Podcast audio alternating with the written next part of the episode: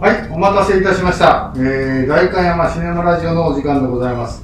今回で第18回目を迎えました、えー、シネマラジオ。さて、何を喋りましょうかということで思案した結果、2021年度見るべき映画、ぜひこれは見ておいて損はないという映画を語りたいと思います。ここ、代官山えー伝え書店より今回もお送りいたします。お相手は、大会松大書店の丸山とはい、吉川仁志、えー、代官山映画親父を名乗っております。二人でまた今日も話していきたいと思います。よろしくお願いします。よろしくお願いします。はい、えーと、上半期の時に、半年、今年経った時に、上半期ベストみたいな形で、えー選びましたよね。はい。うんそれの、まあ、流れを受けて、もうそろそろ、えー2021年度も終わりますので、これからパッケージになったりだとか、もしそういうタイミングで見る機会がありましたら、ぜひご覧ください。という作品を今回ちょっと語りたいと思います。はい。どうなの、マルさん、今年、これはちょっと良かったからぜひっていう作品を何本か挙げていただきたいんですけども、はい。とりあえず、上半期のうん、復習でタイトルだけざっくりはいはい、あの子は貴族はい、と、えー、素晴らしき世界、はい、新エヴァンゲリオン劇場。はい、でこれが上半期のベストで僕が挙げたやつなんうん、ですけど、うん、うん、今回ちょっと洋画多めで下半期のは選びました。なるほど。この監督の話はしなきゃダメだなと思ったんで、クロエ・ジャオ監督、うんノマドランド、うん、韓国映画ですね。はいホンサンス監督、キム・ミン主演、逃げた女。なるほど。A24 の話をした時にもちょっと触れたんですすよど、ナイトハウス。ナイトハウス、はい。最後、邦画一本で空白、吉田圭佑監吉田圭佑さん。督ですね。はい。この4本で。なるほど。はいえっ、と、その中で俺が見てるのは、ノマドランドと空白で、じゃあ見てない、逃げた女って、はい俺、実は本サンス、一本も見たことないんですよ。はい。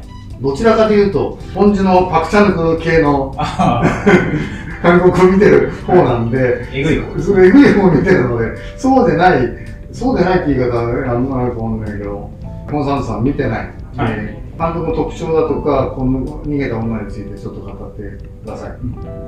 僕も別に本さんそんなに見てるわけではなくて、はい最初に見たのが、えー同じ本サンスとキム・ミニが主演の、えー夜の浜辺で一人あのでりましたね、は不倫スキャンダルで海外に逃げた女優のい。うん。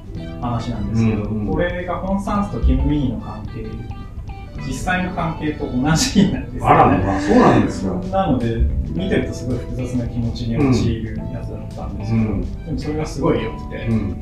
で今回の「逃げた女」も見たところがあるんですけど、あの本当に会話劇だけなんですよね、うん。会話で見せるストイックな作品で、主演のキム・ミニが友人とか知人を訪ねまあ、て、そうですね、尋でそこ。で展開するエピソードなんですけど、うん。キャラクターの事情とか背景が一切語られないんでうん会話から汲み取るしかなくて、うんでもそのたたわいない会話の隙間にすごい冷や水かけられるような緊張感とかがあって、それがめちゃくちゃ面白かったですね。いやー、なかなか私がそこに向かわないタイプの映画ですね。でも、あれです、キム・ミニは吉川さんも大好きなお嬢さん。おうパクチャンですから、パクチャン俺は大好はき。なるほど。い。キム・ミニを見たのはお嬢さんが一番うん最初です。うん。じゃあ、追っかけてみます。はい。はい。続いて、はい。じゃあ、ライトハウス。はい。ロバート・パティンソン、ウィレム・デフォー。二人。二人。なんか、これも、あんま意識せず選んだんですけど、うん。これも会話劇ですね、うん。完全に。密室？あ密室で、あー、孤島です。孤島だよね。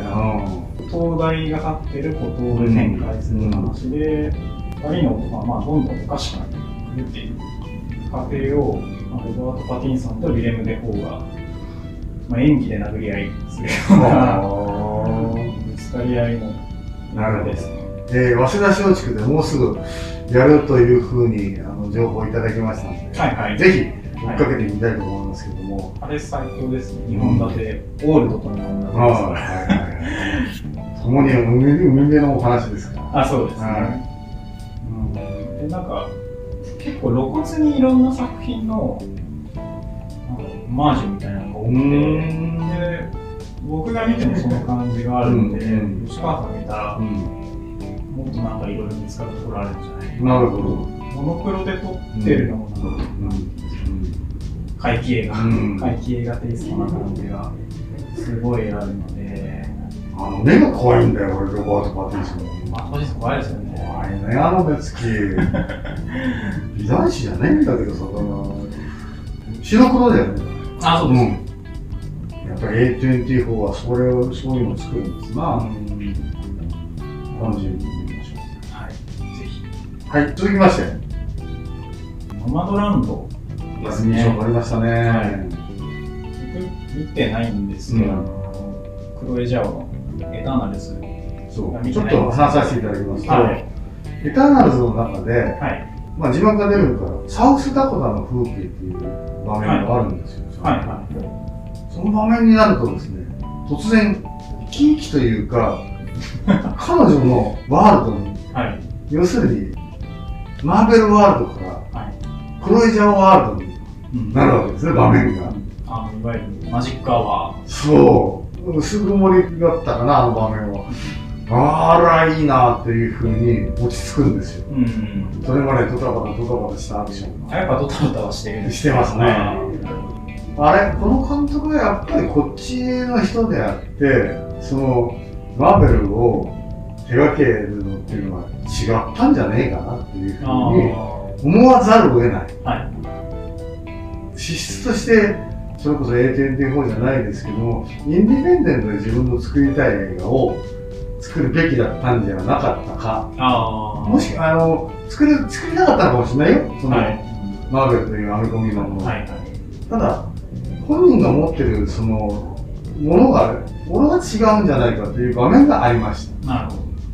印象として。だから、ノマドランドは素晴らしい風景の中に人間を置いてうん。るわけじゃないですか。はい。はい。でそこでしか生きられない人間の悲しさがあるじゃないですか。うん。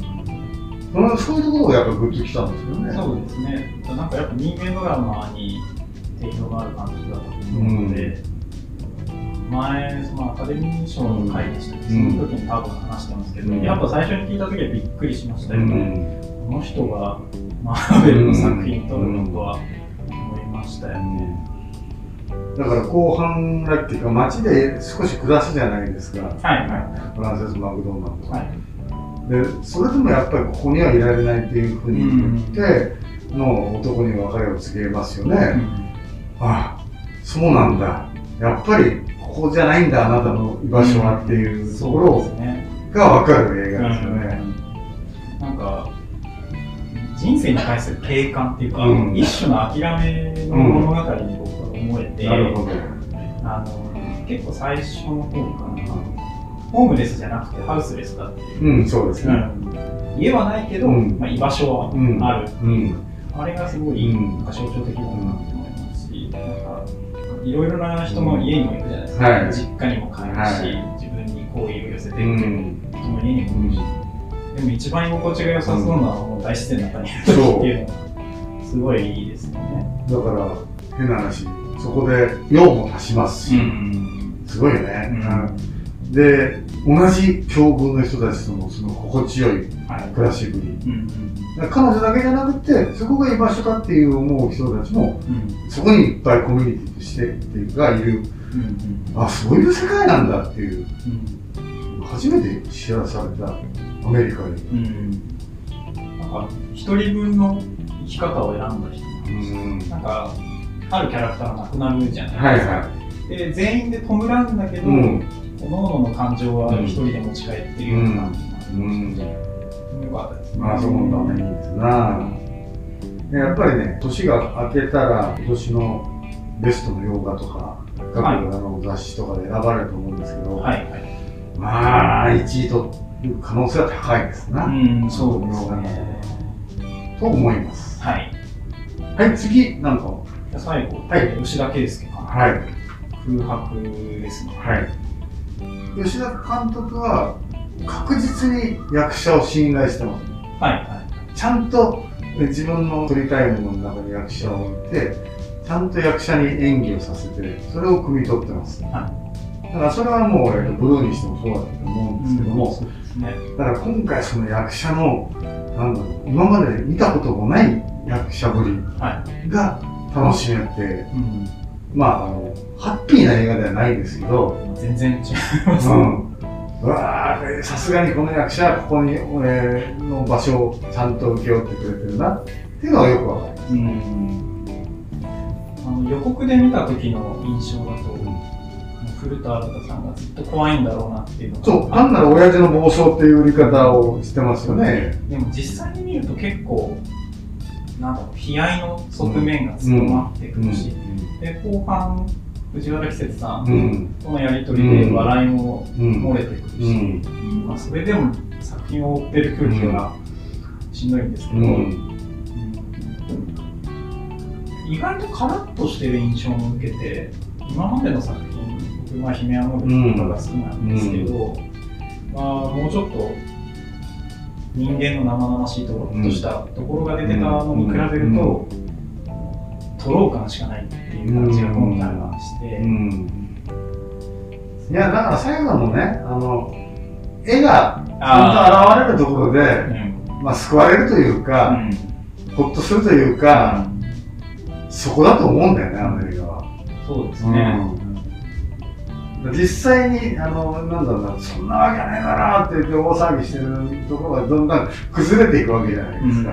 それに対して巻き込まれた人間たちも違う、なんだろうな、えー苦しさを味わうわけじゃないですか。いやー、片岡玲子さんのやったね、役なんて素晴らしかったですね。そういう役者っぷり、えーが楽しめるというか、うんあの日本のあ俳優のレベルがしっかりあるなっていう映画で堪能いたします。そうですね。でもやっぱ僕は寺島しのぶさん。うん。あれはすご素晴らしかった。あの多分あのそれは寺島しかできないでしょうね。あのなんでしょう。正当性の圧力。そう。正しさの暴力。この田淵さんのボール、田淵さんまさにそうですね。正しいことを言われたらやっぱり正しさに追い詰められたら反論できないじゃないですか、でもそれで辛くなることっていうのは絶対あるから、うん。うん。それを描いてるっていうだけでも、あの映画はまあ大好き。だからそれをしてるのは松坂桃李さんの役の店長に対するうん、まあ歪んだ愛情みたいな。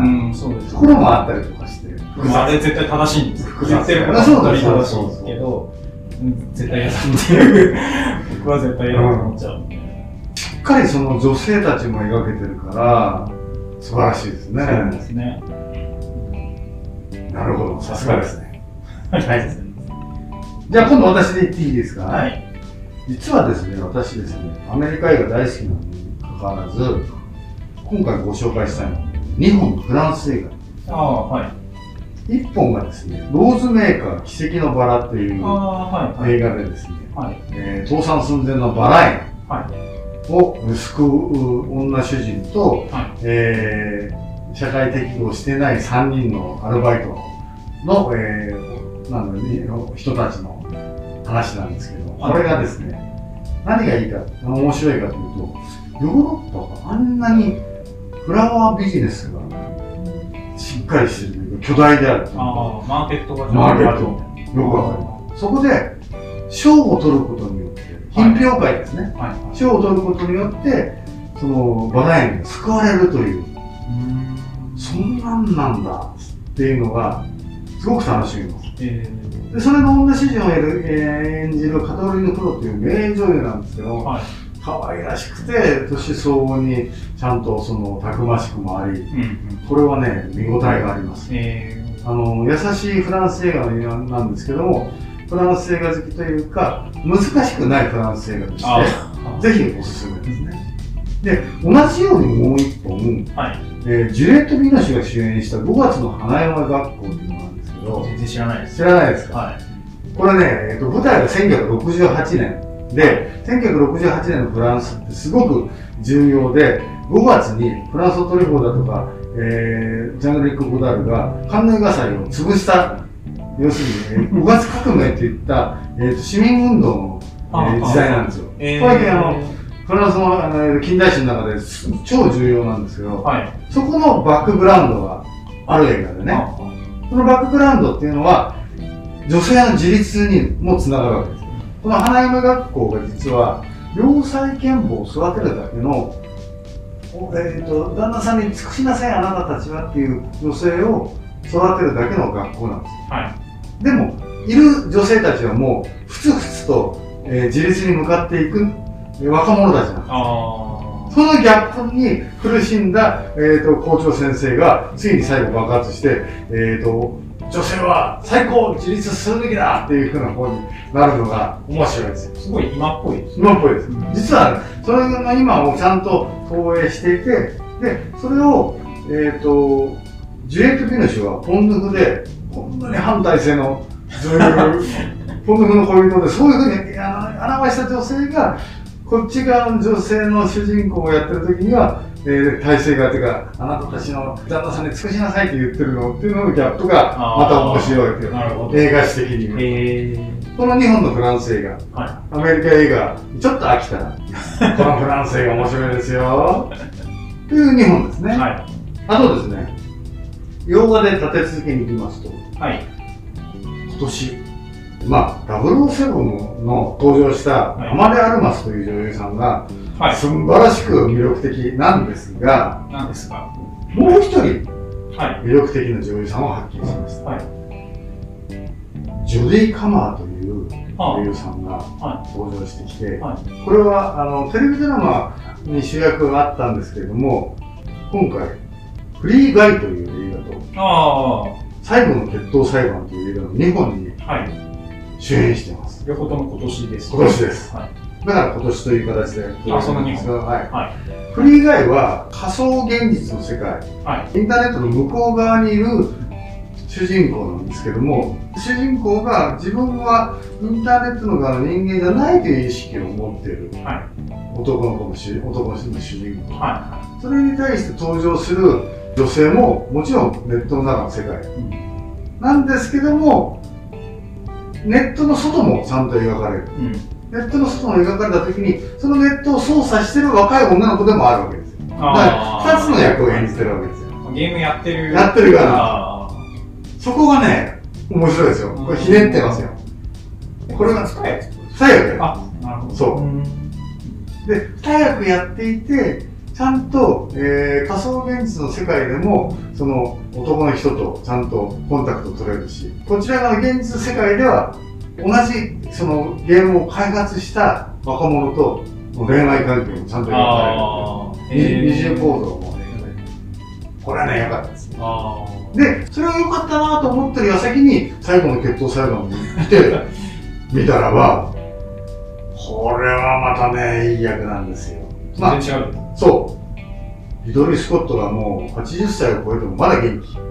年明けに新作も控えてる。えーと、なんだっけハウス・オブ・ブッチ。グッチのお家そう。お家そうですね。有名ですね。ああんな話を、このえスペクタクル刺激の次に作るってどういう人なんですか あ、しかもあれですね、アダム・ドライバーはなんですね。うん。アダム・ドライバーは多分この最後の決闘裁判で使って気に入ったのかもしれないですね。ああ、そうですね。うん愛されてます。そう。で、えー、と最後の決闘裁判の脚本を書いたのは、グッドウィル・ハンティングのコンビ。アダム・ドライバーが出世をする過程っていうのが、は実はその時代劇なんですよ、日本の。織田信長に仕える明智光秀と豊臣秀吉みたいな関係い。が、はい。はい。すごくよく表れていて、あこれって向こうの刺激って、日本に当てはめると時代劇なんだっていうのが、そうしてみるとすごくよくわかあ。る。あで、ある事件で2人は決闘をしなきゃなんない。あ。はい。ちが真実を言ってるかっていうのを知るのは神でしかない。神様しか知らないから、神様が決闘したら勝つ方に味方してくれるよっていうとんでもない時代。すごい話。そういう話なんです。